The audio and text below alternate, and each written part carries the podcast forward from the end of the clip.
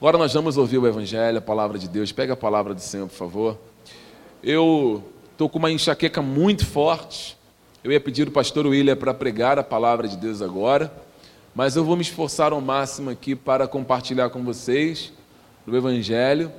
Mas vou falar bem pausadamente, que eu estou com muita enxaqueca, né? Mas eu vou fazer o possível para compartilhar aqui dessa mensagem que nós pregamos de manhã. Segunda carta de Paulo a Timóteo, aos Coríntios. Segunda carta de Paulo aos Coríntios, capítulo 1. Segundo aos Coríntios, capítulo 1. Nós vamos ficar de pé para a leitura, tá?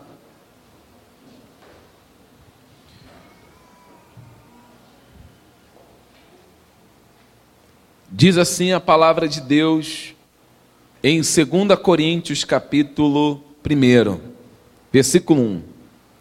Paulo, apóstolo de Cristo Jesus, pela vontade de Deus, e o irmão Timóteo, a igreja de Deus que está em Corinto, e a todos os santos em toda a Caia, graça a vós outros e paz da parte de Deus, nosso Pai e do Senhor Jesus Cristo.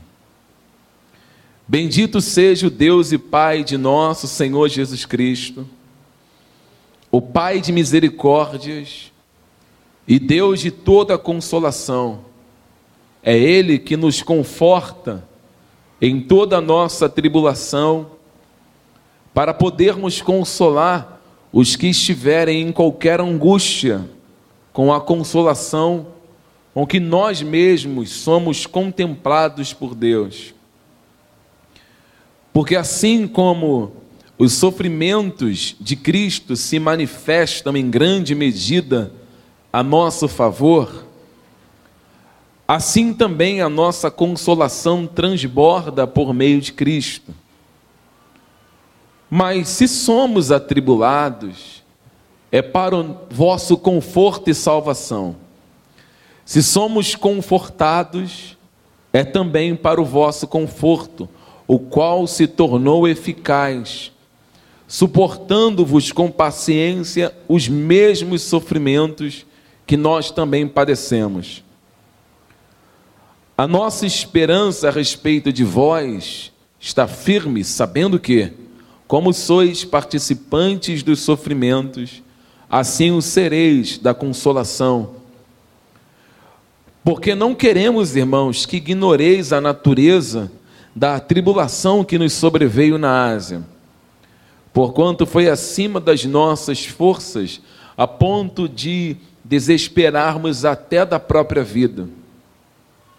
Contudo, já em nós mesmos tivemos a sentença de morte para que não confiemos em nós, e sim no Deus que ressuscita os mortos, o qual nos livrou e livrará de tão grande morte em quem temos esperado, que ainda continuará a livrar-nos, ajudando-nos também vós, com as vossas orações a nosso favor, para que por muitos sejam dados graças a nosso respeito, pelo benefício que nos foi concedido por meio de muitos. Porque a nossa glória é esta, o testemunho da vossa consciência, de que com santidade, sinceridade de Deus, não com sabedoria humana, mas na graça divina, temos vivido no mundo e mais especialmente para convosco.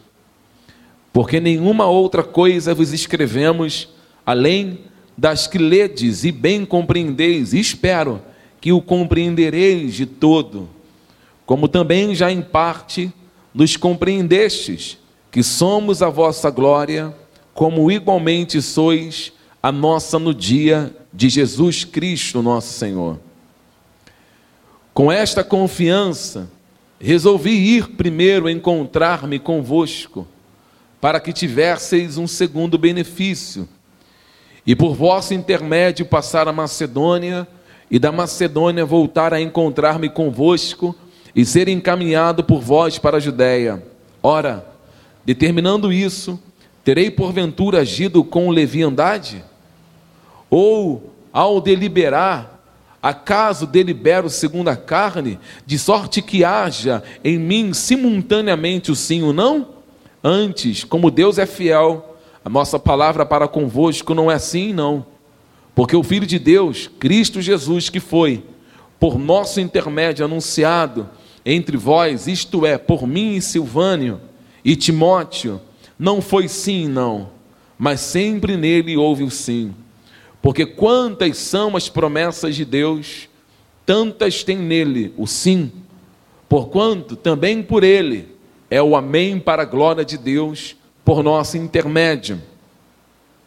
Mas aquele que nos confirma convosco em Cristo e nos ungiu é Deus, que também nos selou e nos deu o penhor do Espírito em nossos corações. Eu, porém, por minha vida, tomo a Deus por testemunha de que para vos poupar não tornarei ainda Corinto. Não quero não que tenhamos domínio sobre a vossa fé, mas porque somos cooperadores de vossa alegria, porquanto pela fé já estáis firmados. Amém? Vamos orar. Pai, em nome de Jesus, a Ti nós pedimos sabedoria, pedimos a Ti a capacidade de compreendermos a Tua Escritura Todos nós que estamos aqui precisamos da luz que somente o Senhor tem, a luz esclarecedora na nossa mente. A tua igreja, todos nós que estamos aqui, somos incapazes de compreendermos coisas tão profundas. A tua palavra, Pai, para ser compreendida somente com teu espírito. Queremos não só compreender, mas vivê-la também. Então nos ajude, porque sozinhos jamais conseguiremos. Que tudo seja feito para a glória do seu nome. Que o Senhor seja honrado enquanto falamos das tuas verdades. Em nome de Jesus. Amém. Irmãos, podem sentar, por favor.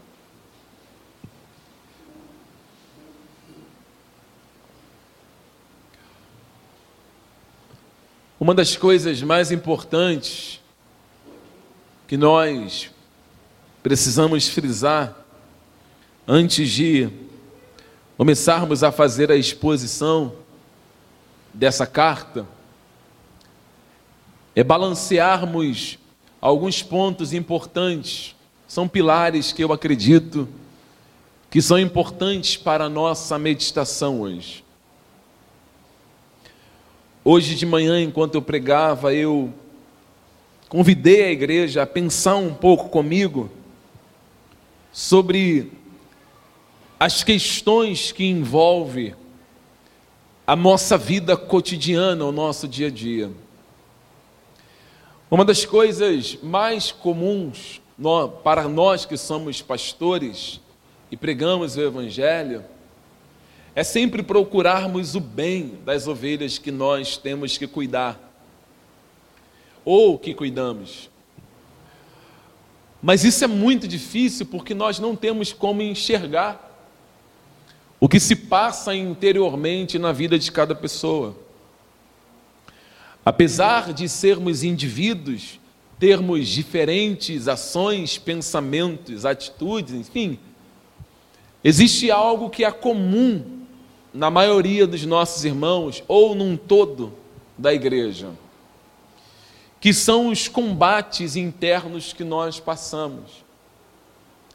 Existem coisas que são insolúveis, que para serem resolvidas não depende unicamente de um pastor, porque tudo que está relacionado à alma, o pastor não consegue solucionar. E a alma é um campo minado que se deve trabalhar com muito cuidado. Às vezes nós recebemos na igreja pessoas que estão extremamente angustiadas. Isso nós conseguimos identificar pelo semblante do seu dia a dia ou pelo seu rosto. E aí nós começamos a mapear através do semblante caído, queremos mapear o seu coração com até mesmo achando que podemos descobrir o que se passa com aquela pessoa. Mas somente Deus conhece os problemas internos do nosso coração. A vida cristã, ela precisa ser colocada nessa balança, no nível máximo de entendermos o que é uma vida para a glória de Deus. Viver para a glória de Deus é muito, mas muito, mas muito complicado. Porque quando nós colocamos essa palavra, viver para a glória de Deus, nós vamos ter que deixar para trás uma multidão de coisas que não era para a glória de Deus e sim para a nossa glória. Por exemplo, existem coisas que nós fazemos e falamos que o que está sendo feito é para a glória de Deus, e muitas das vezes não é. Quando a intenção não é fazer para Deus ser glorificado, mas a intenção é fazer para a nossa glória, para o nosso eu, Deus não pode ser glorificado naquilo que está sendo feito, porque as intenções da ação não foi inicialmente para a glória de Deus, mas sim para si. E tudo que se faz para se gloriar não pode ser atribuído a Deus, porque Deus ele é exclusivo no que diz respeito à glória. Sua glória ele não compartilha com ninguém. Quando nós queremos atribuir a nossa vida como um instrumento de vida para a glória de Deus, nós temos que balancear, nós temos que colocar na balança e ver se o que fazemos, falamos, praticamos realmente é para a glória de Deus.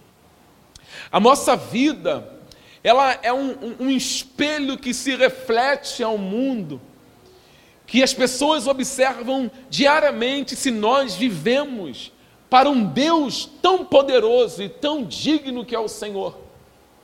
Se a nossa vida não for para a glória de Deus, nós vamos deixar de obedecer. Se a nossa vida não for para a glória de Deus, nós vamos tomar decisões que nem Deus será consultado naquilo que estamos fazendo. Se a nossa vida não for para a glória de Deus, nós vamos tomar caminhos que Deus jamais nos mandou caminhar. Agora, quando nós vivemos para a glória de Deus, não importa o caminho que nós estamos trilhando, se é Deus que está nos orientando a caminhar por aquele caminho. Quando nós entendemos o que é amar a Deus, amar as suas orientações, Amar o chamado de Deus para a nossa vida, nada mais importa a não ser viver para a glória de Deus. O apóstolo Paulo era um homem que vivia para a glória de Deus e entendeu o que era viver para a glória de Deus. Porque ele abandonou, deixou para trás tantas coisas importantes que ele achava importantes, como ser um sacerdote da casa de Deus, como ser um homem conhecido, é, conhecido em Jerusalém mundialmente, podemos falar assim, pela sabedoria e pela posição que ele poderia alcançar. O chamado de Deus para a vida de Paulo faz com que ele abandone todas as coisas e passe a viver para a glória de Deus. Quando você lê as suas cartas, e muitas cartas, Paulo vai dizer assim: quer comais, quer bebais, quer façais qualquer outra coisa, que isso seja feito para a glória de Deus. Você lê o que Paulo escreve, ele sempre vai dizer que é tudo por ele, para ele são todas as coisas.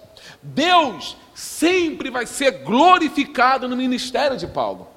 Paulo faz da sua vida um instrumento aonde Deus é glorificado a sua renúncia, a sua entrega, o seu comportamento, tudo o que ele faz é para Deus ser glorificado o tempo inteiro. Ele coloca Deus no centro de todas as coisas. A sua vida aponta para o ser supremo que é Deus. As suas atitudes apontam para Deus que é um ser supremo. Paulo nunca apontava para si, pelo contrário. Quando se vive para a glória de Deus, você se diminui o tempo inteiro. Paulo sempre dizia: Eu sou o principal dos pecadores. Ou seja, ele nunca quis colocar-se numa posição que alguém pudesse atribuir glória a ele. Então, quando se vive para a glória de Deus, você vai pregar nas margens ou no Rio Jordão, e alguém vai vir até você, tentar te incitar a ter um combate ministerial contra Cristo dizendo que tem um, um, um, um rabino de trinta e poucos anos que está com seus discípulos batizando do outro lado. E alguém vai falar: Olha, João Batista, tem alguém batizando lá. E esse alguém que está batizando lá, olha, ele batiza mais do que a gente aqui. Olha, João fala: Não importa, porque eu entendo, João Batista, o porquê ele me chamou. O meu chamado é para pregar arrependimento, eu só vim preparar o caminho para Ele. Ele é que tem a esposa, a noiva. Ele que é do que domina sobre tudo. Ou seja, João poderia dizer assim: como é que pode? Não, o meu ministério, o ministério do arrependimento tem que ser evidenciado. Não, João Batista vai exclamar dizendo: o que importa é que ele cresça e que eu diminua. Ou seja, o que é viver para a glória de Deus é deixar de viver para você. Quando você entende o que é viver para Deus, nada mais vai importar. A sua vida vai ser para viver aquela obediência. Você vai obedecer em todos os momentos. Por mais que a sua obediência leve você a perder a cabeça, você vai perder a cabeça para a glória de Deus. Porque foi o que aconteceu com João Batista. Quando você olha para as Escrituras, e nós vamos aqui rapidinho fazer algumas viagens rápidas. Quando você olha para a Escritura, nós encontramos um homem, um personagem bíblico chamado de Jonas. Quem era Jonas? Era um homem que tinha uma vida tranquila. Quando você estuda sobre Jonas, você não vê Jonas com problema. Mas Deus arrumou um problema para Jonas. E que problema Deus arrumou para Jonas? Um problema pequeno. Que Jonas transformou algo tão pequeno em algo imenso. Porque Deus disse para ele assim: Jonas, vai pregar em Nínive. Se ele vivesse para a glória de Deus, o que ele faria? Sim, Senhor, eu vou lá. É para pregar aonde? Em qual rua? Qual é a mensagem? Vai lá e prega arrependimento. Se ele fizesse exatamente como Deus estabeleceu para ele, ele teria evitado muita coisa muita coisa deixaria de acontecer, mas ele deixou naquele momento de viver para a glória de Deus, para viver para si, e os problemas vieram. Ou seja, não, não importa se Deus está me mandando pregar em Nínive, eu não vou, eu vou para outro lugar. Não importa. Não importa o que Deus diz, o que importa é o que eu quero. Isso não é viver para a glória de Deus. Não importa a orientação de Deus, o que importa é a minha orientação. Eu vou nortear a minha vida. É como se Jonas não estivesse atentando para as orientações de Deus, ou seja, ele tem um problema de pregar em Nínive, e ele não olha para o que Deus está falando, ele não está nem aí para as orientações de Deus, ele simplesmente fala: Eu não vou, e não foi. Resultados: o fato dele não ir e se esconder lá no porão ou no convés do navio, o navio começa a sofrer as retaliações. Deus diz assim: Olha, mar, eu quero que você fique agitado, vento, só para ir um pouco também, e bata contra esse navio. O texto diz que o navio era tão sacudido, tão açoitado, que os homens tiveram que tirar os pesos que estavam no navio e lançá-los ao mar. Ou seja, é uma sobrecarga. Mas a sobrecarga do navio não é o peso, não é a prata, não é o cereal, não é o, não é o trigo. A sobrecarga é Jonas. Ele é um homem que Deus chama, que quer viver para si. Resultado: quando ele viu que se ficasse no navio todos iam morrer, ele pula na água, é lançado no mar. Um grande peixe vem e o engole. Só que o peixe não vomita ele quando ele chora. O peixe não vomita ele quando ele fica ali dentro reclamando da vida. O peixe só vai vomitar ele quando ele se arrepende. Quando ele entendeu, é, eu tenho que obedecer. O peixe vai até a areia. Já disse uma vez e repito: não sei como um peixe, um grande peixe, vai até a areia e não encalha. Você vê que golfinho vai na areia e encalha. Alguns peixes grandes vão na areia e encalha. O peixe foi lá, vomitou ele na terra e não encalhou. Ele sai para pregar, presta atenção nisso. Olha o problema que ele arruma. Ele sai para pregar. Ele vai pregar o evangelho e a mensagem é curta. Deus vai destruir tudo isso aqui. Se vocês não se arrependerem, pregou e subiu para o monte e ficou lá esperando Deus destruir a cidade. Porque na concepção dele é o seguinte: eu preguei, mas esse povo não se arrepende, ele vai morrer, Deus vai matar ele. No coração de Jonas era isso aqui: eu quero que eles morram, mas a, o desejo de Deus, a vontade plena de Deus, absoluta de Deus é: eu quero que eles se arrependam. Então começou de novo aquela guerra entre a vontade do homem e a soberania de Deus. Viver para si, amém, igreja? Ele está querendo combater com Deus, não dá. Ele só está traindo muitos mais problemas para si. A vida não é confortável quando se vive para si. Não é. Porque além de você não ter paz, as suas dores são multiplicadas. E lá, naquele monte, eu já volto para Coríntios. Jonas está no sol esperando a cidade ser destruída. Deus faz nascer uma boboreira. Sabe o que Jonas sentiu quando nasceu aquela boboreira? Conforto. Puxa vida, o sol estava muito grande. Agora eu vou ter aqui um pouco de sombra para descansar. E ficou ali naquela sombra. O que Deus faz? Deus manda uma lagarta que consome aquela árvore, na verdade um bicho, né? Um bichinho que consome aquela árvore toda. Aí Jonas, ele vai ficar ressentido pela árvore. E Deus pergunta para ele: "É razoável esse teu ressentimento?" Você não plantou essa árvore, você não trabalhou nela, você não enxertou ela e você está triste. Ou seja, você tem mais tristeza por uma árvore que você não plantou, que você não pagou um preço de vida por ela. Você sente mais dores por uma árvore do que os moradores de Nínive, Jonas. Ou seja, para ele, uma árvore é mais importante do que pessoas. Ele sentiu na pele, a cabeça dele dói, ele fica tonto, ele cai por causa do sol que está sobre ele. Veja que ele naquele momento vivia para si, somente para si e não para a glória de Deus. Esse é um dos problemas de viver para si e não para a glória de Deus. Quando você não vive para a glória de Deus, as dificuldades se aumentam.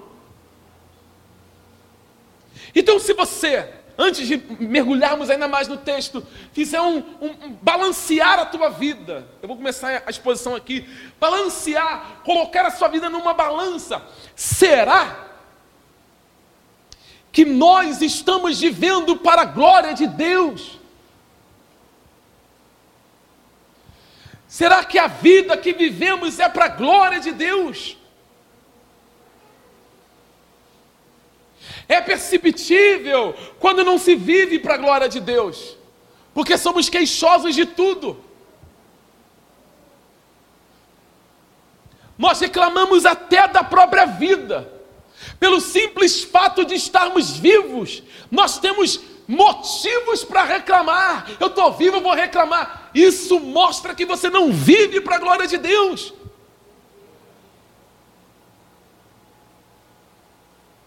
Quando se vive para a glória de Deus, não importa se ganhamos ou perdemos, se estamos em cima ou embaixo, tudo nós podemos olhar como uma, uma observação para glorificarmos a Deus. É o que Paulo vai fazer. Ele vivia tanto para a glória de Deus, que ele não tinha tempo para ficar reclamando do que ele passou. Ele vai enaltecer mais o que Deus fez do que aquilo que ele passou. Ele vai glorificar muito mais a Deus do que ficar reclamando da própria vida. É um homem que vive para a glória de Deus. Leia o texto. Vamos examinar o texto. O que, que nós vamos encontrar nesse texto? Nessa exposição? Um homem que abriu mão de tudo por amor ao Evangelho por obediência, por entender que o Espírito Santo de Deus os chamou para uma obra excelente, que não importava a sua vida, que não importava as suas conquistas, ele olhava para a glória de Deus. É assim que um cristão salvo vive. Ele vive para a glória de Deus, independente de qualquer coisa. Vamos examinar o texto. 2 Coríntios capítulo 1. 2 Coríntios capítulo 1, versículo 1. Nós vamos ler do 1 até o 2 primeiro. Paulo, apóstolo de Cristo Jesus, pela vontade de Deus, e o irmão Timóteo, a igreja de Deus, que está em Corinto, e a todos os santos em toda a Caia, que a graça a vós outros, a graça a vós outros e a paz da parte de nosso Deus, o nosso Pai e do Senhor Jesus Cristo. A primeira coisa que Paulo faz aqui em direção da carta é se colocar como alguém legítimo, legitimidade apostólica. Paulo vai deixar claro que ele não é um aventureiro. Paulo não é aquele homem que diz assim: olha, eu estou pregando o evangelho, mas eu não tenho pastor. Eu estou pregando o evangelho, mas eu, olha, eu nunca aprendi o evangelho com ninguém. Eu estou pregando o evangelho, eu mesmo me auto-intitulei pastor. Não. Paulo se coloca como um legítimo apóstolo. A primeira coisa que ele fala é: olha, eu sou um apóstolo de Jesus Cristo, não pela minha vontade. O que eu sou é pela vontade de Deus deixando claro que o seu chamado é um chamado feito pelo próprio Deus. Em seguida, Paulo coloca em destaque o seu filho na fé, Timóteo. O que, que ele faz? Timóteo, ele era um jovem rapaz, olhe para cá. Ele era um menino que precisava de credibilidade, não que ele não tivesse, mas ele está colocado no meio de lobos.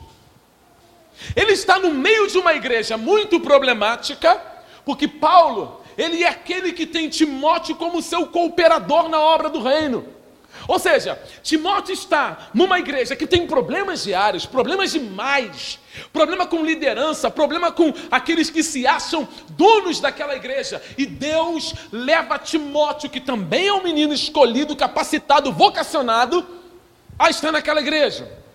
O que, que Paulo precisa fazer para que fique evidente, fique evidente que Timóteo, ele não é um intruso, que as pessoas da igreja não precisam ter ciúme ou tratar Timóteo como um estranho. Por isso que Paulo chama Timóteo de irmão. Leia as cartas. Você vai encontrar Paulo se referindo a Timóteo na maioria das cartas como filho, filho, sempre filho, mas agora ele fala irmão.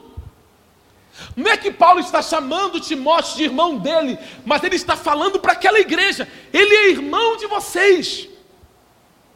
Olhe para Timóteo com respeito, ele é cooperador dos trabalhos, ele é alguém que está aí para auxiliar vocês, para falar do amor de Deus, para cuidar de vocês. Timóteo é uma testemunha de que Paulo é um grande homem de Deus, que Paulo prega somente Cristo. Quando você lê as cartas de Paulo, você encontra Paulo falando assim para Timóteo: ninguém despreze a tua mocidade. Timóteo, que ninguém na igreja te despreze, continue a pregar. Então, Paulo, além de falar que ele é um apóstolo legítimo, ele também diz que Timóteo ele é um irmão. Que aqueles que estão na igreja estão com problemas com Timóteo ou com quem quer que seja, precisam olhar para Timóteo como irmão e não como intruso. Aquele menino, ele é um exemplo de servo de Deus. E aí, Paulo, depois de uma saudação dessa, depois de falar da sua legitimidade apostólica, depois de evidenciar Timóteo como irmão, Paulo parte para ações de graças. Ele vai fazer ações de graças daquilo que Deus fez por ele, das obras que Deus realizou nele. E como Deus fez isso? a maneira que Deus fez, a forma que Deus fez. Versículo 3, leia comigo. Bendito seja o Deus e Pai de nosso Senhor Jesus Cristo, o Pai de misericórdia e Deus de toda consolação. Somente aí. Alguém sabe o que significa a palavra misericórdia? Alguém sabe? O que? Piedade? É isso? Falou? Mais alguém? Compaixão, mas o que? Vamos lá, crente.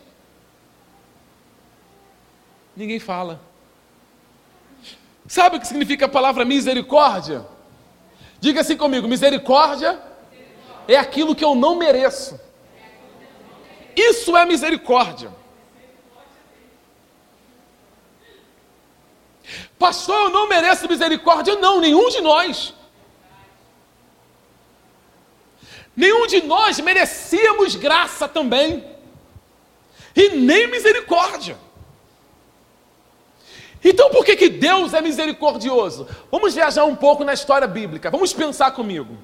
Quando você lê Números capítulo 14, você vai encontrar um homem manso que, chamava, que se chamava Moisés. A mansidão estava naquele homem. A Bíblia diz que não havia ninguém na terra tão manso como Moisés.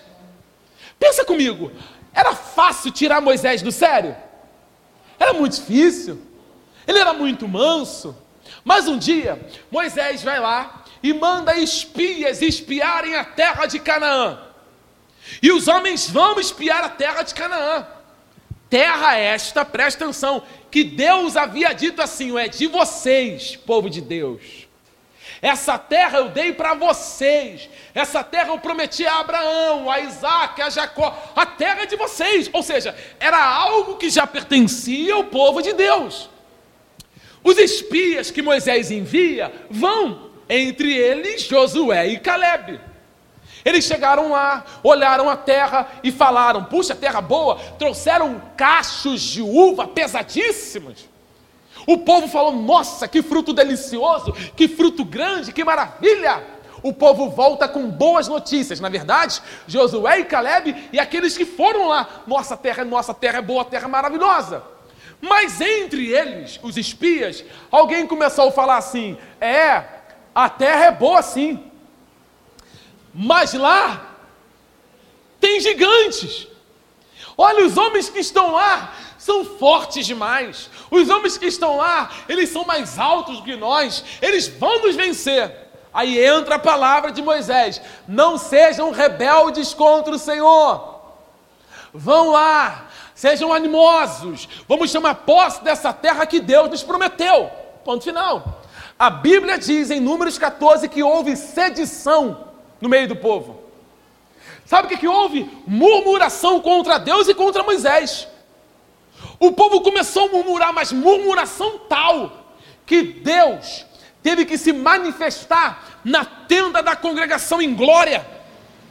Deus desce em glória na tenda da congregação e fala com aquele povo rebelde. E olha o que Deus fala para Moisés: Moisés, eu vou matar todo mundo, Moisés. E de você eu vou fazer um povo novo. De você, olha, eu, eu, eu faço tudo de novo através de você. Pensa comigo, Moisés está diante de um povo rebelde, que não obedece a Deus e ainda vai contra as suas orientações. E Deus, eu estou falando de Deus, Deus dá a Moisés a tal opção: deixa eu matar Moisés. Pense você, se Deus falasse para você assim: ó, eu vou matar todo mundo que está indo contra você, que está murmurando contra você, e de você eu faço um povo novo, o que, que você faria?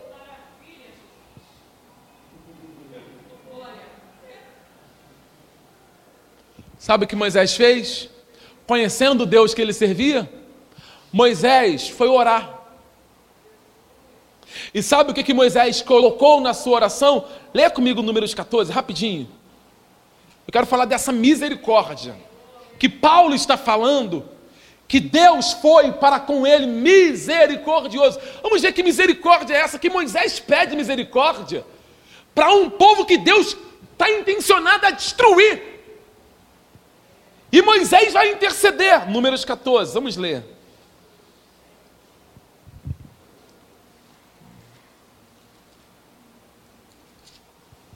Números 14, nós vamos ler uh, versículo 17. Olha a oração de Moisés. Vamos ler o 16. Diz assim: Não podendo o Senhor fazer entrar este povo na terra que lhes prometeu com juramento, os matou no deserto. Agora, pois, rogo-te que a força do meu Senhor se engrandeça, como tens falado, dizendo: O Senhor é longânimo e grande em misericórdia, e misericórdia, misericórdia, que perdoa a iniquidade, a transgressão, ainda que não inocenta o culpado, e visita a iniquidade dos pais nos filhos até a terceira e quarta geração e perdoa, pois a iniquidade, perdoa, pois a iniquidade desse povo, segundo a grandeza da tua misericórdia. E como também tens perdoado a este povo desde a terra do Egito. Moisés está orando a Deus e apelando para a misericórdia dele. É essa misericórdia que se manifesta sobre nós o tempo inteiro. Quando nós lemos Lamentações de Jeremias, capítulo 3, nós encontramos Jeremias falando assim: as misericórdias do Senhor são as causas pelas quais nós não somos consumidos, porque as suas misericórdias não têm fim, elas se renovam sempre pela manhã bem cedo, deixando claro que a misericórdia de Deus é um favor para aqueles que são seus, porque Deus não é misericordioso com todo mundo. Por isso que ele mesmo vai dizer: Eu terei misericórdia de quem eu quiser ter misericórdia. Deus não tem misericórdia do mundo inteiro, Deus é misericordioso com o seu povo com os seus filhos. Então, misericórdia é algo que nenhum de nós aqui merecíamos, mas por causa do amor de Deus, que é inesgotável, a sua misericórdia, que hoje chamamos de graça, se manifesta sobre nós. Porque se não fosse a graça de Deus, todos nós já estaríamos mortos. O amor de Deus, a graça de Deus é que nos acode nos momentos mais difíceis da nossa vida, nos momentos mais terríveis da nossa vida. É a misericórdia de Deus, porque Paulo passou por momentos difíceis, momentos turbulentos, tribulosos, de dores, mas ele nesse momento exalta a misericórdia de Deus. Ele não tem tempo para ficar queixoso do que ele passou, não. Apesar de todas as circunstâncias, o que Paulo faz, ele exalta Deus. Ele diz: A misericórdia de Deus me alcançou. Deus foi misericordioso comigo. E não só misericordioso. O capítulo de número 1, lá em Coríntios, diz ainda que Paulo exalta o consolo que ele recebe da parte de Deus. Leia comigo, por favor, 1 Coríntios capítulo 1, versículo de número 4, versículo 3. Bendito seja o Deus e Pai de nosso Senhor Jesus Cristo, o Pai de misericórdia e Deus de toda consolação. É Ele que nos conforta em toda a nossa tribulação, para que podemos, para podermos consolar os que estiverem em qualquer angústia, com a consolação com que nós mesmos somos contemplados por Deus. Paulo está falando de misericórdia e consolo. Veja bem, são duas coisas que estão andando juntas. A misericórdia de Deus e o seu consolo o tempo inteiro, o conforto interno. Presta atenção que conforto não se encontra em qualquer lugar. Existem milhares, centenas de pessoas, eu disse hoje de manhã isso, que estão procurando o conforto da sua alma, a paz da sua alma, e elas não encontram em lugar nenhum, porque as pessoas procuram consolo em atividades, em passeios, em viagens, em dinheiro, e o buraco é maior do que qualquer outra coisa. O buraco na alma que está no ser humano não pode ser preenchido com riqueza, com viagem, com distração. Uma pessoa na tribulação, ela fica completamente abatida de alma. Uma pessoa na tribulação, a sua alma fica angustiada. E não só angustiada, essa pessoa também ela fica perplexa. Ela fica sem vontade até de viver, vontade até de caminhar, vontade de viver para a glória de Deus. Porque a sua alma na tribulação, ela é atingida interna e externamente. Paulo sofria ataques contínuos, sofreu ataques contínuos, externa e internamente. Mas como que esse homem encontrava consolo em Deus? Não em coisas supérfluas. Ah, vamos distrair a cabeça. Por quê? Porque essa semana eu estou muito atribulado e eu preciso distrair a cabeça. Não! A única maneira de trazer consolo para uma alma atribulada é o Espírito Santo de Deus. É só Ele que consola uma alma batida.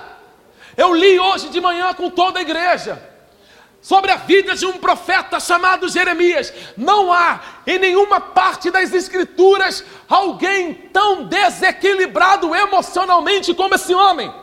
Profeta de Deus, homem de Deus, mas emocionalmente desequilibrado. Olha isso. Uma hora Jeremias está assim, uma hora. Jeremias, eu estou falando do profeta que pregava para a cidade de Jerusalém. Uma hora Jeremias está lá em cima. O Senhor é o Todo-Poderoso, aquele que está comigo nos momentos de aflição. Em outra hora está Jeremias. Eu não prego mais a tua palavra. O Senhor me iludiu. O Senhor me abandonou. Não falo mais da tua palavra aqui em Jerusalém.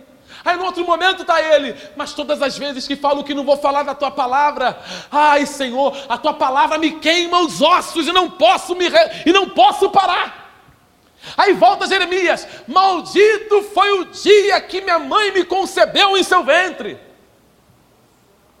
Maldito foi o dia que eu nasci. Maldito o dia do meu nascimento, Jeremias. Em outra hora está ele, povo de Israel, o Senhor é o nosso amparo, desequilibrado, chorava, tirava roupas, andava nu. O que, que a Bíblia fala sobre esse homem? A Bíblia fala no capítulo 8 de, de Jeremias, que está lá Jeremias pregando para o povo, capítulo 8 pregando a palavra, pregando a palavra, falando, gente, se arrependam, porque se vocês não se arrependerem, Deus vai destruir isso tudo. O que, que Deus faz? Deus vem até Jeremias e fala assim: Jeremias, eu vou destruir mesmo. Acabou. Se esgotaram aqui. A minha misericordiosa com esse povo. Se esgotaram aqui. Aqui findou-se. Eu agora tenho uma maneira de trabalhar com eles. Eu vou levantar um povo. Eu vou levantar um povo e esse povo que eu vou levantar é para destruir o meu povo. Eu vou levantar um povo que é para destruir o meu próprio povo. E Deus faz. Deus permite. Eu estou falando isso para te mostrar o como que Jeremias ficou. Irmãos, presta atenção aqui, por favor. Irmã Luísa, tem esse Eu quero te mostrar como que Jeremias ficou. A maneira que ele fica quando a cidade vai ser destruída. Sabe o que Jeremias queria? Consolar-se a si mesmo. Leia comigo. Livro do profeta Jeremias. Por favor, igreja. Vamos ler aqui. Jeremias capítulo 8. Vamos ler.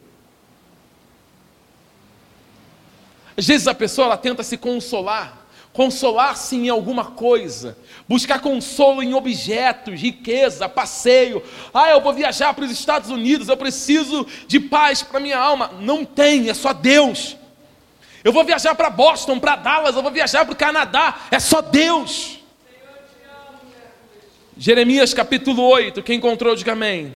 Versículo de número 18. Você pode ler o capítulo inteiro na sua casa depois.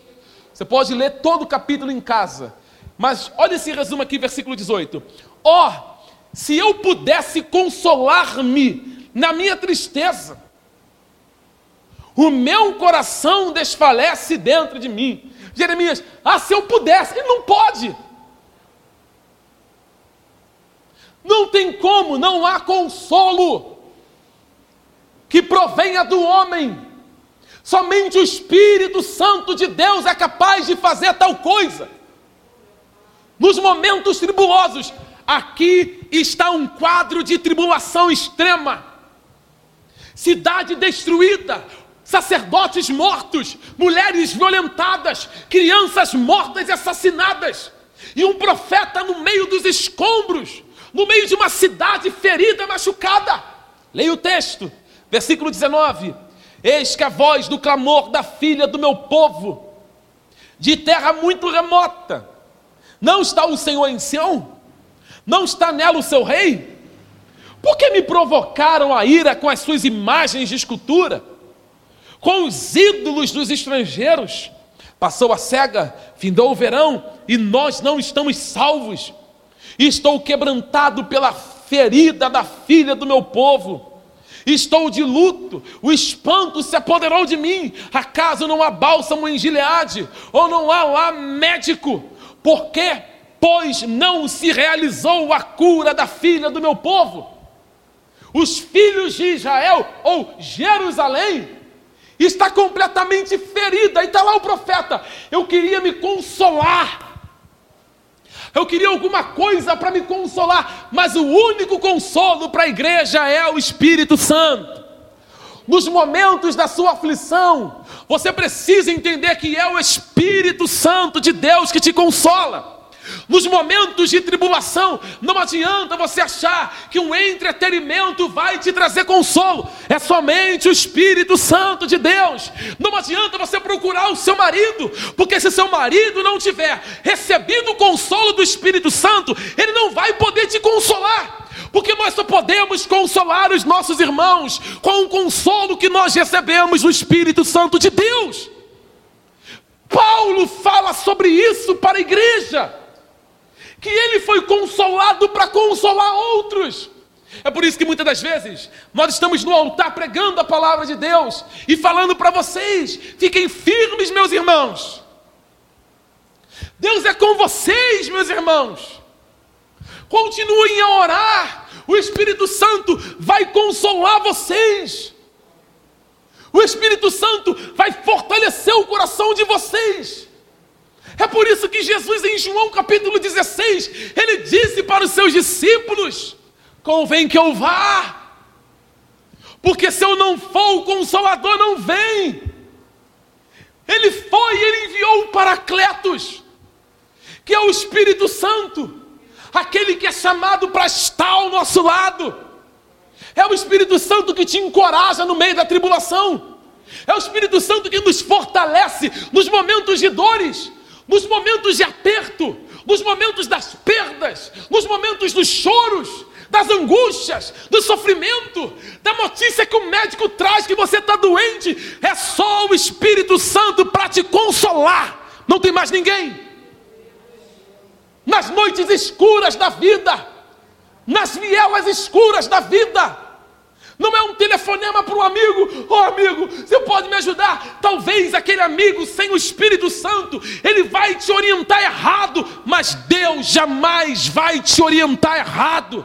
Ele é socorro bem presente na hora da angústia.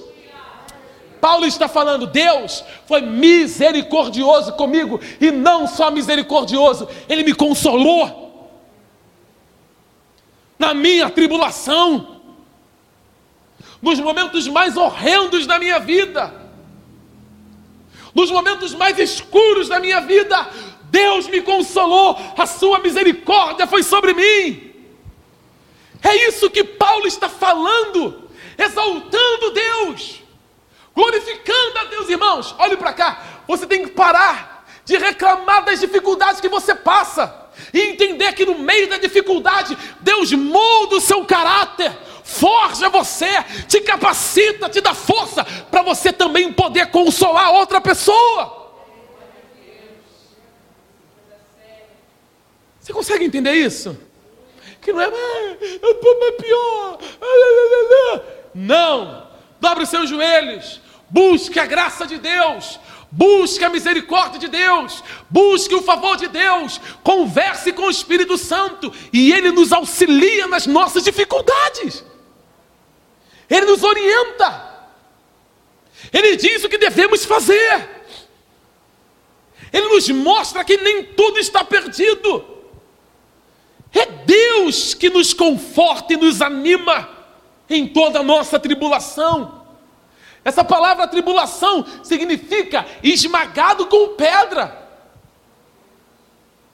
Havia um, um, um tipo de tortura no, na, no, no, nos países, no país inglês, na Inglaterra, que os homens, para confessarem os seus, as suas transgressões, o que eles faziam de errado, homens eram presos e para que eles fossem é, é, réu confessos, o que se fazia com eles? Lá eles chamavam, tem um nome que se dá lá, eu esqueci, mas a palavra tribulação também está ligada a isso. O que, que eles faziam? Pegava aquela pedra e colocava sobre o peito daquele homem.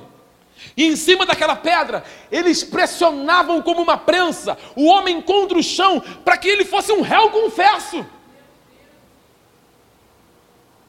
E ele era pressionado naquela tribulação. É isso que acontece comigo e com você.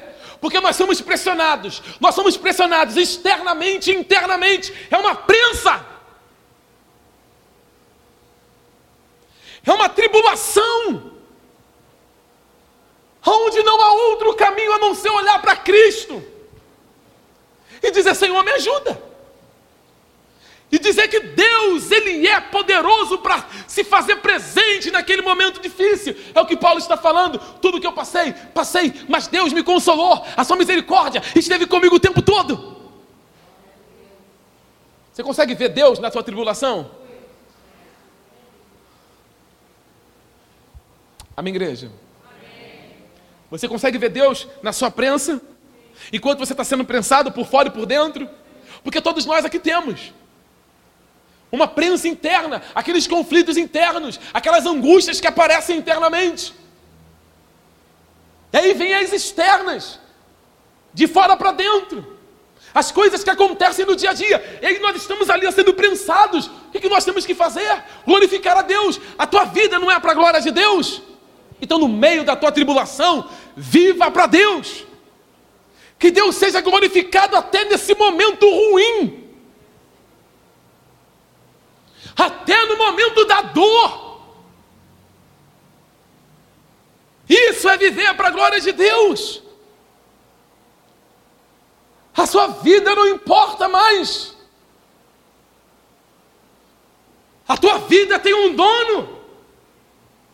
Ou você acha que Deus não sabe o que faz com os seus filhos? Você acha que Deus não sabe como te conduzir? Ora, se foi Deus que nos conduziu pelo caminho do vale da sombra da morte, o que tememos? Se é Deus que nos está, está nos conduzindo para uma guilhotina, o que temer? Se foi Jesus que conduziu, mandou os discípulos atravessarem o mar da Galileia, porque temer o vento e o mar? Por quê? É Ele que sempre está no comando de todas as coisas da nossa vida. Paulo está dizendo, vamos voltar lá. Senão eu vou sair daqui hoje meia-noite. E olha que eu estou com uma dor de cabeça muito forte. Mas eu vou terminar, senão o pastor William me bate. E hoje ele está acompanhado do presbítero Alex, aí piorou minha vida hoje. Olha o que Paulo diz aqui, 2 Coríntios, capítulo de número 1. Nós vamos ir até o versículo 11 agora na leitura, tá? Até o versículo 10 na leitura. É Ele que nos conforta em toda a nossa tribulação, para podermos consolar os que estiverem em qualquer angústia, com a consolação com que nós mesmos somos contemplados por Deus. Porque assim como os sofrimentos de Cristo se manifestam em grande medida a nosso favor, assim também a nossa consolação transborda por meio de Cristo. Mas se somos atribulados, é para o vosso conforto e salvação.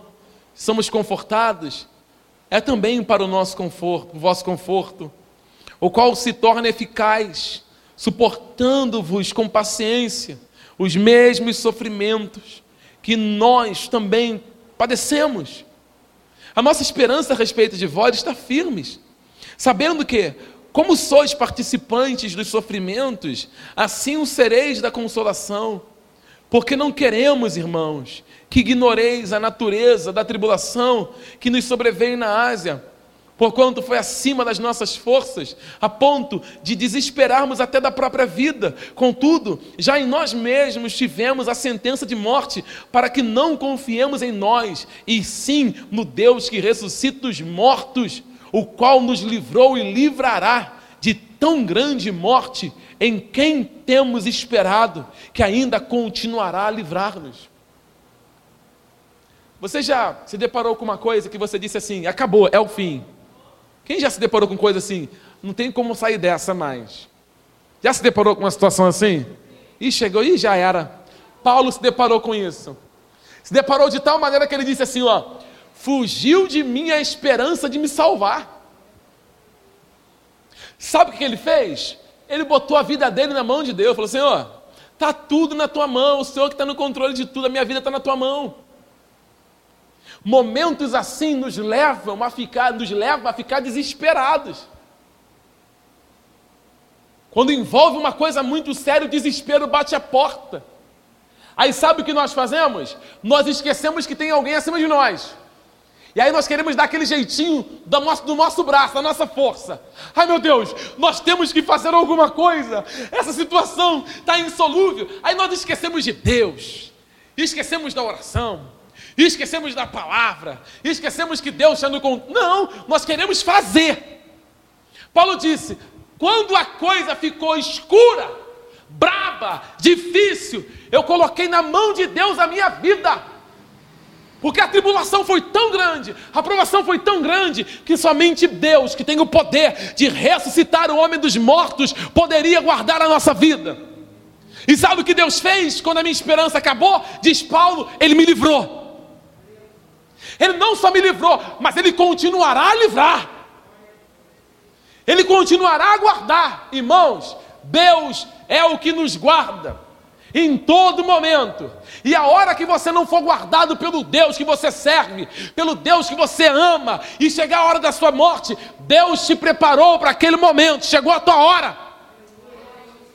Alguém está aqui e consegue entender isso? Ai, o, o Oster era um homem de Deus, o Alex era um homem de Deus, o Kleber era um homem de Deus, o Charles era um homem de Deus, o William era um homem de Deus, de oração, de jejum. Como que Deus deixou isso acontecer? Chegou a hora.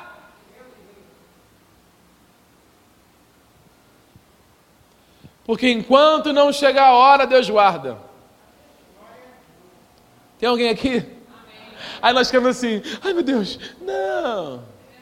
Deus guarda aqueles que são dele. Não passará um dia mais, nem um dia menos. Nós vamos ser tirados desta terra no dia que Deus já determinou. Então Paulo tinha uma hora para morrer. Esse homem, irmãos, oh, misericórdia. Lembra de Paulo, quando você lê Atos, Atos 27, você recorda? Se não for 27, 28, Paulo está lá no meio do navio, dentro do navio, indo para a Itália. Daqui a pouco bateu uma ventania, um euroaquilão é o nome do vento que soprou. Soprou um tal de euroaquilão. Todo mundo dentro do navio pensando que ia morrer. Nós vamos morrer, nós vamos morrer, nós vamos morrer, nós vamos morrer e nós vamos morrer. Daqui a pouco Deus vai falar com Paulo: Paulo, guardei tua vida e para melhorar, guardei a vida de todo mundo que está contigo, ninguém vai morrer. É Deus que nos guarda. Já leu aquele salmo que diz: O Senhor é quem te guarda, é a sua sombra à direita, não tosquenejará o guarda de Israel. Quando chegar a tua hora, alguém está aqui crente? Crente? Quando chegar a tua hora, o que, que vai acontecer? Acabou. Aí eu fico vendo alguns irmãos, eu estou com medo de morrer, pastor. Salvo com medo de morrer. Alguém aqui tem medo de morrer? Só tem medo da morte quem, aquele que não sabe para onde vai. Ah, eu estou com medo de morrer, meu Deus do céu. Eu vou levar um tiro, olha, deixa eu ver se tem alguém me olhando. Ah, irmão. Ainda que eu andasse pelo vale da sombra da morte, não temerei mal algum, porque tu, Senhor, estás comigo. Ainda que o salmista não está no vale, ele fala, ainda que eu ande. Não importa, ele vai para o vale ou não vai, Deus vai guardá-lo. Paulo era assim.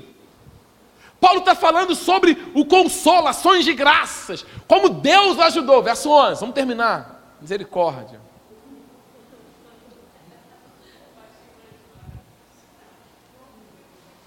Aí Paulo fala da oração, ajudando-nos também vós com as vossas orações a nosso favor, para que por muitos sejam dadas graças ao nosso respeito, pelo benefício que nos foi concedido por meio de muitos. Fazer uma pergunta para a igreja: quem aqui hoje orou por mim?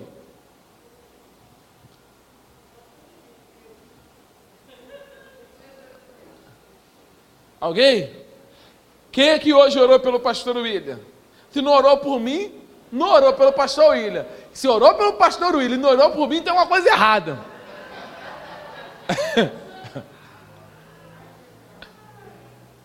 Alguém aqui orou pelo presbítero Alex? Pelo irmão Charles?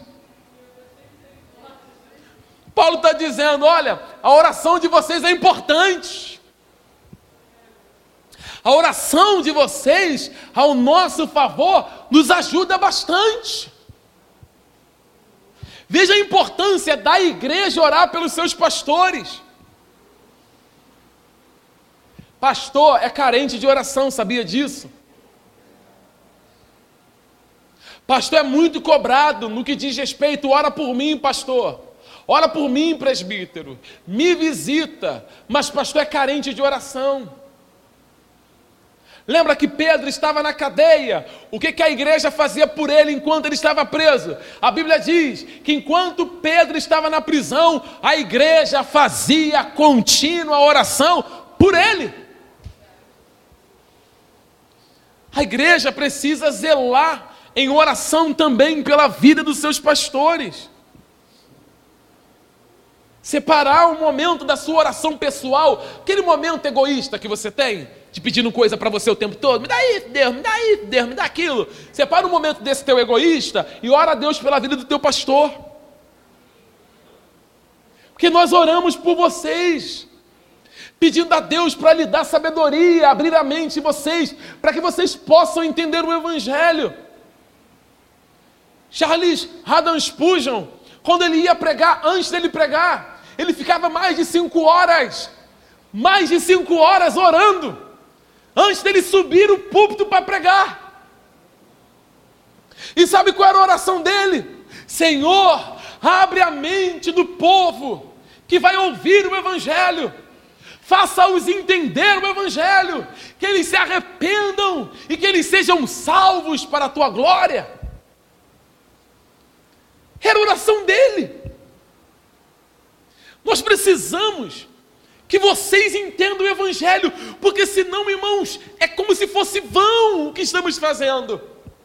E sabemos que só o Espírito Santo pode abrir a mente de vocês. Porque se vocês não entenderem, como que vocês vão ser salvos? Ore por nós, para que Deus nos dê graça na leitura,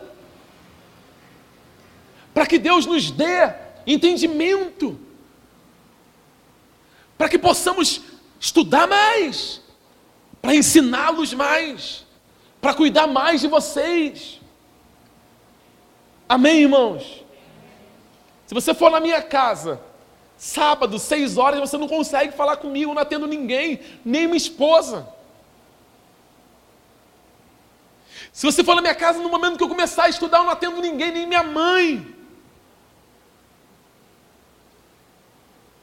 Eu lembro de George Miller, quando ele, misericórdia, a rainha foi visitá-lo no momento que ele estava orando, a empregada foi lá chamar ele. Ele está orando, a empregada chegou e falou só: a rainha está aí na sala e quer falar contigo. E ele disse: fala para a rainha voltar outra hora, porque agora eu estou orando. Eu estou falando com alguém mais importante do que ela. Fala para ela voltar depois. A oração da igreja pelos seus pastores é importante e a oração dos pastores pela igreja é fundamental. É assim que nós vamos tendo afinidades. É assim que grilhões que nós não vemos, não enxergamos, são rompidos. É assim que Deus vai nos direcionando, nos dando capacidade de cima para cuidar do rebanho da maneira correta é oração. E aí o versículo 12, Paulo vai tratar sobre a sinceridade dele, a sinceridade de Paulo com as coisas de Deus. Irmãos, no culto aqui você pode dar glória a Deus, tá? Não é proibido não. Verso 12. Porque a nossa glória é esta, o testemunho da nossa consciência, de que com santidade e sinceridade de Deus, não com sabedoria humana, mas na graça divina temos vivido no mundo, e mais especialmente para convosco, porque nenhuma outra coisa vos escrevi além das que ledes, e bem compreendeis, e espero que o compreendereis de todo, como também já em parte nos compreendestes, que somos a vossa glória, como igualmente sois a nossa no dia de Jesus, o nosso Senhor. Olhem todos para mim. Irmãos, onde é o tribunal da alma? A consciência. Olhe para mim, deixa eu te falar uma coisa. Nunca queira se assentar no trono da sua consciência para legislar a respeito da sua vida. Nunca faça isso. Nunca queira ser o senhor da sua consciência. Nunca queira ser aquele que diz que o que você está fazendo é correto, que o que você está realizando é certo. Nunca seja o senhor da sua consciência. A Bíblia mostra que o senhor da consciência de um servo de Deus é a própria palavra. É a palavra de Deus que é o juiz da nossa consciência. É por isso que algumas pessoas elas frisam o seguinte: olha como é que frisa ah, uma igreja de teologia reformada. Frisam que os pastores reformados são duros. Não, não, não, não, não. Se você sentar ficar comigo um dia, você vai rir demais. Se você ficar um dia com o pastor William, você não aguenta ficar perto dele, você vai rir o dia inteiro. Se você ficar um dia perto do Alex, você vai rir também o dia inteiro. Porque nós somos alegres, nós brincamos. Então nós não somos duros. Duro é o evangelho que nós pregamos. Rígido é a palavra de Deus. Firme é a palavra de Deus. Nós somos sérios, mas muito mais rígido, duro é o evangelho. É tão duro que ele esmiuça a penha. Ele quebra a rocha. Então, quando uma pessoa não quer que o Evangelho seja o juiz da sua consciência, ele abandona igrejas que pregam somente o Evangelho, porque eles querem ser os juízes da sua vida. O que, que Paulo está falando? A minha consciência está tranquila, eu sei o que eu preguei para vocês, eu sei do meu comportamento no meio de vocês. Eu sei da minha vida diante de vocês, a minha consciência é tranquila, porque eu não preguei outra coisa a não ser Cristo. Leiam o que eu escrevi para vocês, leiam as cartas que eu escrevi. Eu sei o que eu disse, eu tenho uma consciência ilibada, sem mancha, sem sujeira.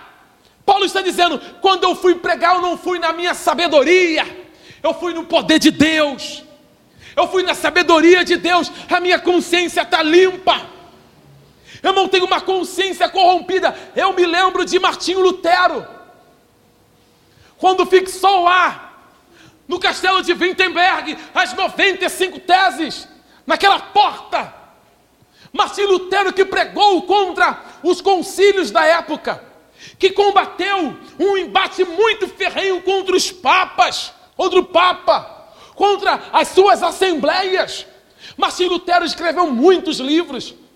Ele traduz o evangelho para a sua língua. Martim Lutero fez uma obra excelente para a glória de Deus. E ele é levado para o sinédrio daquela época, para aquele concílio, e ele é colocado ali. E falam para Martim Lutero: você tem que renegar o que você escreveu. Você tem que renegar, você tem que se retratar sobre aquilo que você escreveu, Lutero.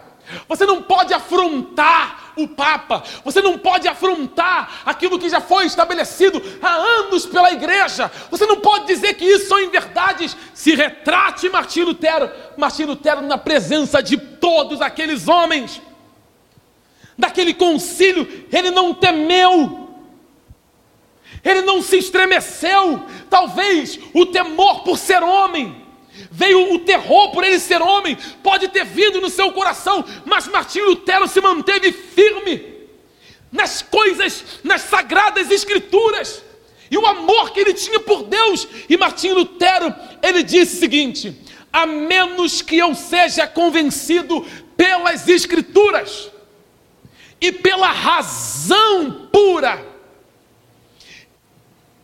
e que não aceito a autoridade dos papas, dos concílios, pois eles se contradizem multamente.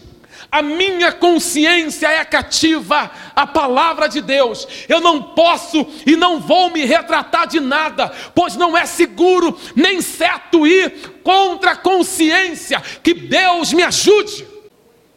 Martim Lutero disse: A minha consciência é cativa ao Evangelho.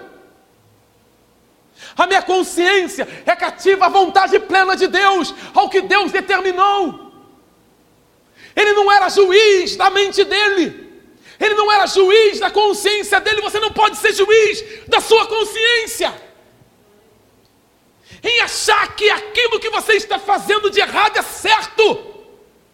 Deixe o Evangelho ser o juiz da sua mente. Deixa o Espírito Santo ser aquele que está ali legislando sobre a sua mente. Porque ele jamais vai aprovar aquilo que é reprovável.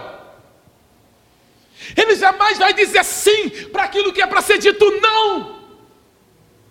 O Espírito Santo não. O Senhor não, Jesus não. Ele sempre vai vir na sua consciência e vai dizer: Isso está errado. Isso, é, isso não é correto, não se deve fazer. É por isso que pessoas que têm viés ideológicos esquerda, de esquerdas odeiam o Evangelho, porque o Evangelho contraria a sua ideologia. O Evangelho puro não apoia. Eu amo, por, é, é irmão em Cristo, mas reprovo o seu comportamento abominável. O pastor Ed René, por exemplo, ele diz que ele é, é a favor do aborto, mas é contra a criminalização do aborto. É a favor da liberação da maconha, mas é contra a criminalização da maconha. Ou seja, é um cara liberal. Você corre para o Evangelho, o Evangelho reprova isso. O liberalismo teológico tem destruído vidas, tem destruído juventude. E acham, porque ele é um pastor, é uma figura de um pastor. E ele prega na TV, na TV na, na, no Facebook, tem canal no YouTube, centenas de seguidores. Quantos jovens o acompanham? Ou seja, ele vai gerar jovens, juventude, que a sua própria vontade serão os senhores da sua consciência e não o Evangelho. Isso causa um estrago para a próxima geração. Eu tenho filhos pequenos. Os meus filhos, se Jesus não voltar, eles vão entrar na faculdade. O que, que se ensina na faculdade? Socialismo, marxismo e assim por diante, lenismo e assim por diante. Uma vida liberal, o Evangelho contraria isso. A nossa consciência, servo de Deus, tem que ser cativa à palavra de Deus. Alguém está me ouvindo? Somente a Escritura, somente o Evangelho, puramente. Paulo está dizendo: Eu sei o que eu escrevi. Esse povo aqui de Corinto está massacrando Paulo. Ó, oh, tem gente em Corinto achando que Paulo está desviado, entre aspas, aqui falando isso. Paulo desviou. Paulo agora ele é aquele cara que fala uma coisa e faz outra. Diz uma coisa hoje e amanhã faz outra. Paulo está falando: ó, minha consciência está tranquila. Eu sei o que eu preguei, eu sei o que eu disse. O povo da igreja de Corinto acha que Paulo, ele não é mais aquele homem que tem uma única palavra. Paulo nunca foi um homem de duas palavras. Nunca. Ele era um homem de uma palavra só.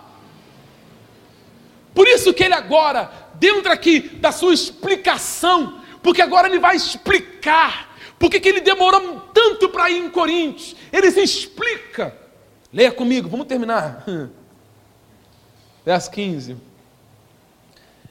Com essa confiança, eu resolvi ir primeiro encontrar-me convosco para que tivesse um segundo benefício, e por vosso intermédio passar a Macedônia, e da Macedônia voltar a encontrar-me convosco, e ser encaminhado por vós para a Judéia.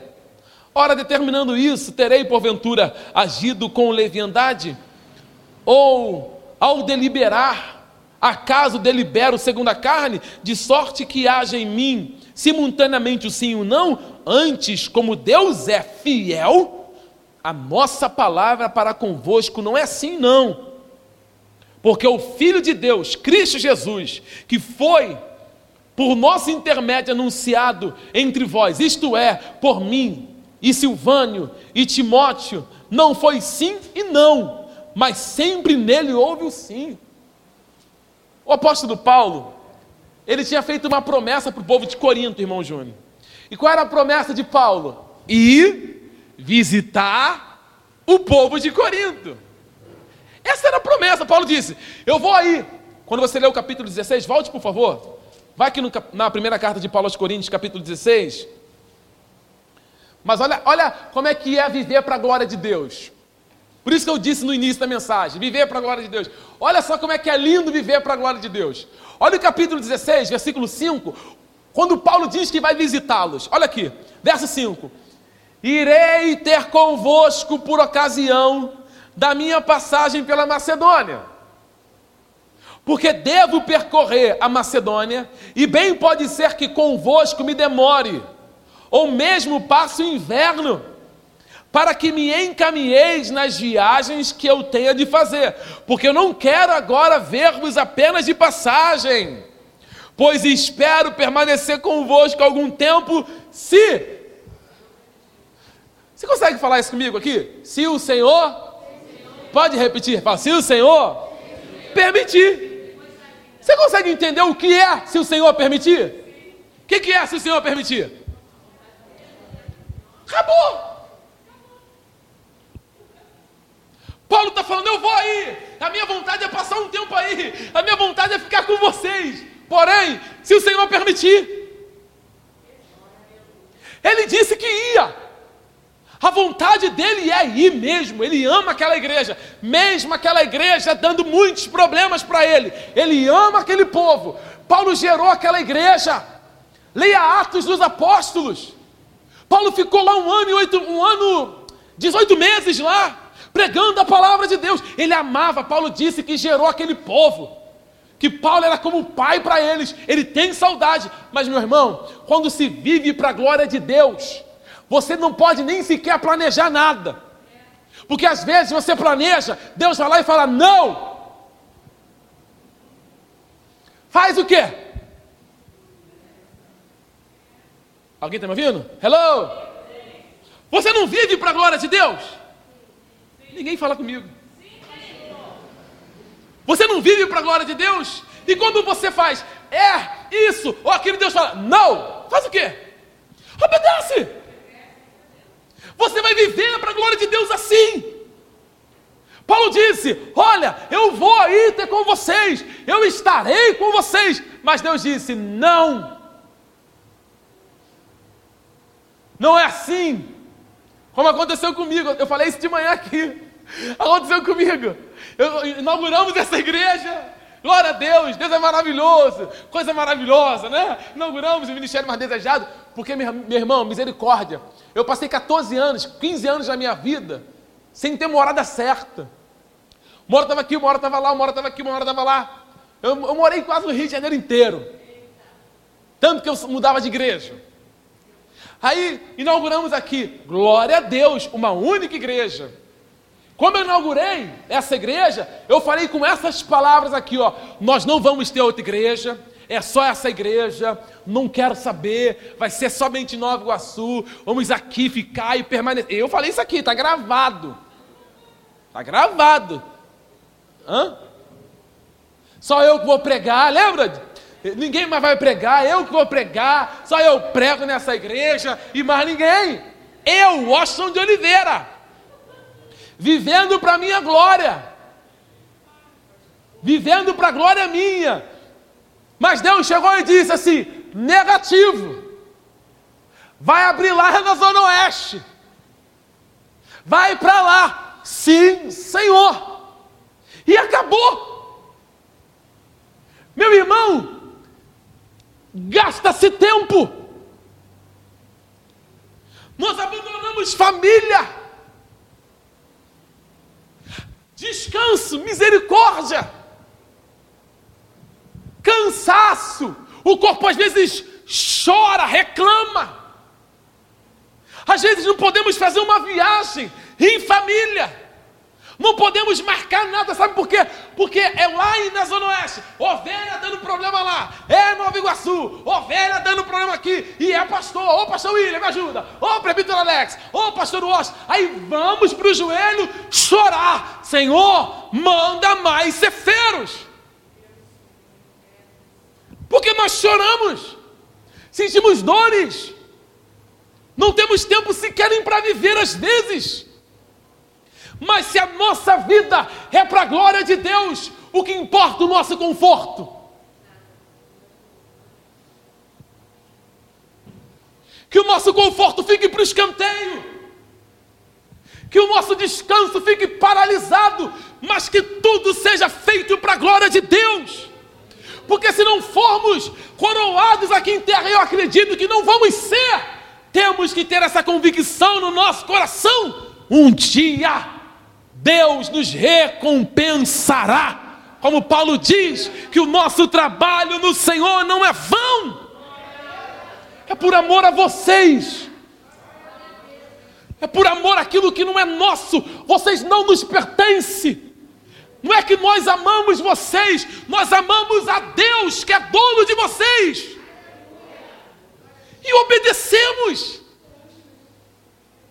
Procuramos fazer isso com todo o zelo da nossa alma, todo o zelo do nosso coração. Ah, se Deus permitisse abrir um telão aqui para você ver como que é o nosso estudo para pregar na igreja. Misericórdia, abre-se livros em cima da mesa. Aí pergunta para um, o que, você acha disso? Aí pergunta para outro, e como é que isso aqui? Porque nós não queremos subir no altar e pregar palha, serragem, palha seca é o rebanho de Deus. É desgastante, mas Deus seja louvado, que Ele seja glorificado a nossa consciência é cativa à palavra de Deus. Paulo queria ir lá em Coríntio, mas Deus não permitiu, e o povo não entende. Foi o que aconteceu aqui, muita gente não entendeu. Ah, o pastor Washington agora vai ter 500 igrejas. Ah, fala com Deus. Queria ter nenhuma. Nunca quis ser pastor na vida. É Deus, é o dono da vida. Não é para a glória de Deus. Sim ou não, igreja? Sim. Acabou. Os irmãos disseram, é, Paulo falou que ia vir, não veio. Aí Paulo fala assim: porventura, eu fui no meio de vocês com sim e não? Que história é essa? Eu não fui porque Deus não deixou. Não foi da vontade de Deus ir. Eu estive no meio de vocês com palavra de sim e não. Eu, eu, eu dei algum testemunho alguma vez de ir e depois voltar na minha palavra? Aí ele, ele coloca Cristo no meio e fala: assim como Deus, Ele é fiel na Sua palavra, eu também sou. Porque é isso que ele coloca aqui, ó, capítulo, 2 Coríntios, capítulo 1. Olha o que ele diz aqui, ó, verso 18. Ó. Eu estou terminando mesmo. Hum. Antes, como Deus é fiel, a nossa palavra convosco não é sim, não. Amém? Ele está falando, Deus é fiel e a minha palavra com vocês não é assim, não. Ao 19, ele fala sobre o Filho de Deus, porque o Filho de Deus, Cristo Jesus, que foi por nosso intermédio anunciado entre vós, isto é, por mim e Silvânio e Timóteo, não foi sim, não, mas sempre nele houve o quê? Ele está dizendo: se Cristo, se em Cristo assim, em nós também tem que ter o sim. Ou é ou não é. Amém? Amém? Amém? Hoje de manhã. Sim. Três minutos. Não. Se Deus orientar a cada um de nós para o sim, vai ser sim. Se nos orientar para o não, vai ser não. E é assim que nós vivemos como cristãos. Terminando, versículo 20. Porque quantas são as promessas de Deus, tantas tem nele o sim porque também por ele é o amém para a glória de Deus, por nosso intermédio, ou seja, as promessas de Deus não é, é, é aquela coisa de uma hora sim, uma hora não, as promessas de Deus é sim. Amém, igreja? Vamos repetir isso. As promessas de Deus é sim. Ele vai vir nos buscar? Acabou. Ele cuida de nós somos amparados. Acabou. Ele nos consola. A graça de Deus nos alcançou. Acabou. Deus não vai acordar, se ele dormisse, né? Deus não vai amanhecer o dia e falar assim, ó, mudei de ideia, pastor William. Hoje é não, não. Com Deus é, eu vos salvei hoje, te salvo amanhã, te salvo depois de amanhã, vocês permanecem salvos. Acho que Deus te salvou hoje para te perder amanhã. Deus te salvou hoje e você vai estar salvo até aquele grande dia. Deus não salva para perder. Tem gente que, ah, eu perdi a salvação, ou nunca teve. Quando Deus te salva, amém, crente?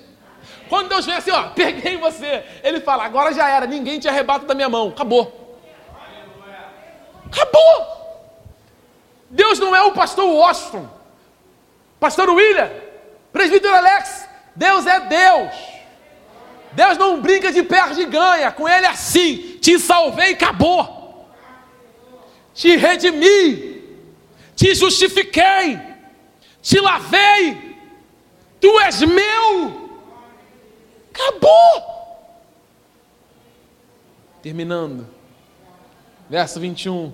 Mas aquele que nos confirma convosco em Cristo e nos ungiu é Deus Paulo está dizendo: quem me ungiu, nos ungiu, que nos confirmou, foi Deus, não foi qualquer pessoa. verso 22.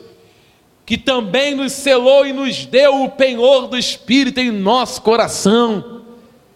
Nós somos uma carta selada pelo Espírito Santo. Só que no reino de Deus é engraçado, né?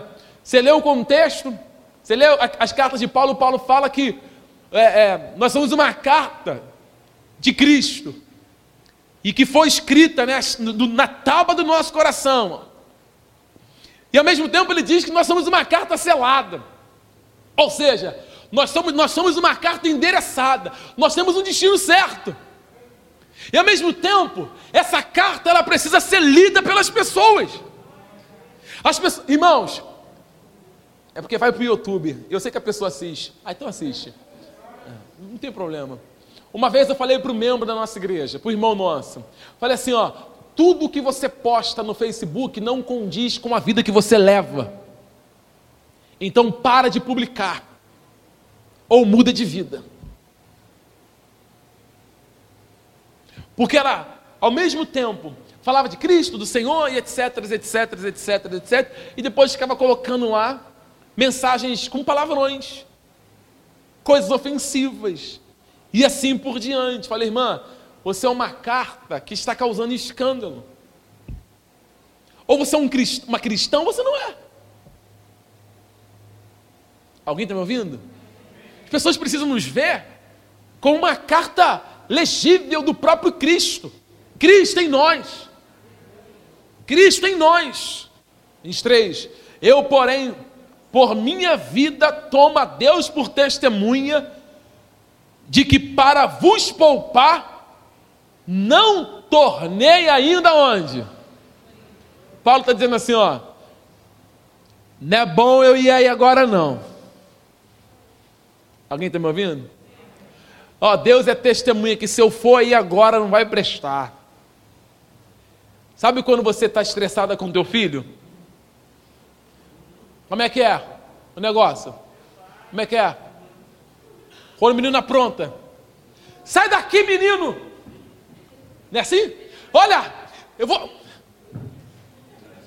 Não é assim? Sobe pro teu quarto! Oh. Não é assim não? É assim, gente? Eu vou te dar uma. É ou não é, crente? Paulo está falando assim, ó. Se eu for aí agora,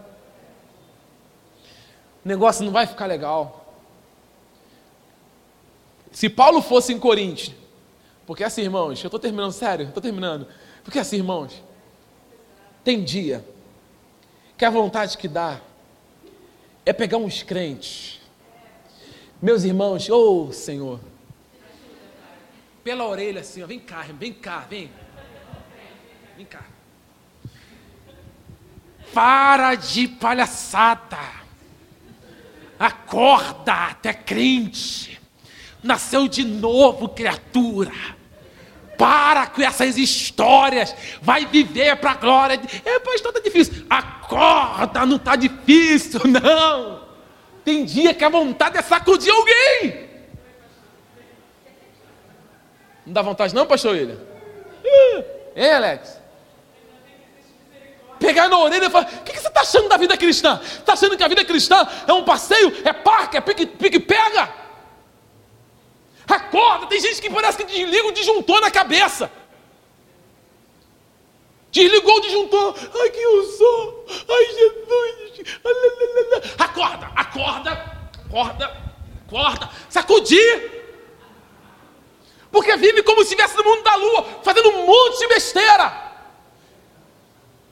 fazendo aquilo que não apraz, que não é correto, e depois pega a Bíblia, bota o saião até o joelho, mete o coque na cabeça e vem para o culto. Com tudo planejado para pecar depois do culto. Mas pegar assim, ó. Amém? E sacudir Acudia. Acudir. Meu pai que era assim, meu pai é misericórdia. Né? Acudir para acordar. E Paulo fala: não vai agora não. Se eu for aí agora, vai dar ruim. 24. Não que tenhamos domínio sobre a vossa fé, mas porque somos cooperadores da vossa alegria, porque pela fé já estáis firmados. Paulo fala: não sou dono de vocês, mas vocês são meus filhos. E eu sei que vocês conhecem o Evangelho, a fé de vocês é manifesta, mas eu preciso ir aí. Eu preciso ir aí, não simplesmente porque eu sou dono de vocês, mas por causa da alegria, a alegria de sermos cristãos, a alegria de, de vocês serem. Paulo chama aquele, aquela igreja de sua glória. Sabe, Paulo era como se aquela igreja fosse dele, no sentido de filhos adotados, e ele, como um pai para eles também. Irmãos, eu amo todos vocês aqui, mas nunca espere de nós, nunca, cooperação para aquilo que é errado vocês sempre serão repreendidos. Que a vida dessa igreja seja para a glória de Deus. Que todos nós aqui vivamos para a glória de Deus. Que você, eu, nós possamos viver juntos para Deus ser glorificado. Em nome de Jesus. Uma pergunta: a tua vida é para a glória de Deus? Ei, ei, você vive para a glória de Deus? Então não quero ver você chegar aqui na igreja e dizer, eu não, tem mais. Não, pastor está brabo, mas glória a Deus perdi tudo, glória a Deus. Perdi o trabalho, glória a Deus. Ganhei uma promoção para ganhar 10 mil, glória a Deus. Tudo para a glória de Deus. Vamos ficar de pé.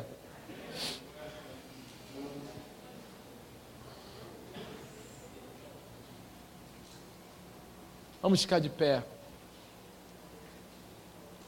Deus te abençoe, tá, querido irmão? Viver para a glória de Deus. Irmãos, eu sei que vocês têm alguns problemas internos, dificuldades, mas o consolo está em Cristo, tá? Viva para a glória de Deus. Busque a sua misericórdia, o seu consolo, o seu conforto. Viva para a glória de Deus. Viva. Viva, somente isso. Viva para a glória de Deus.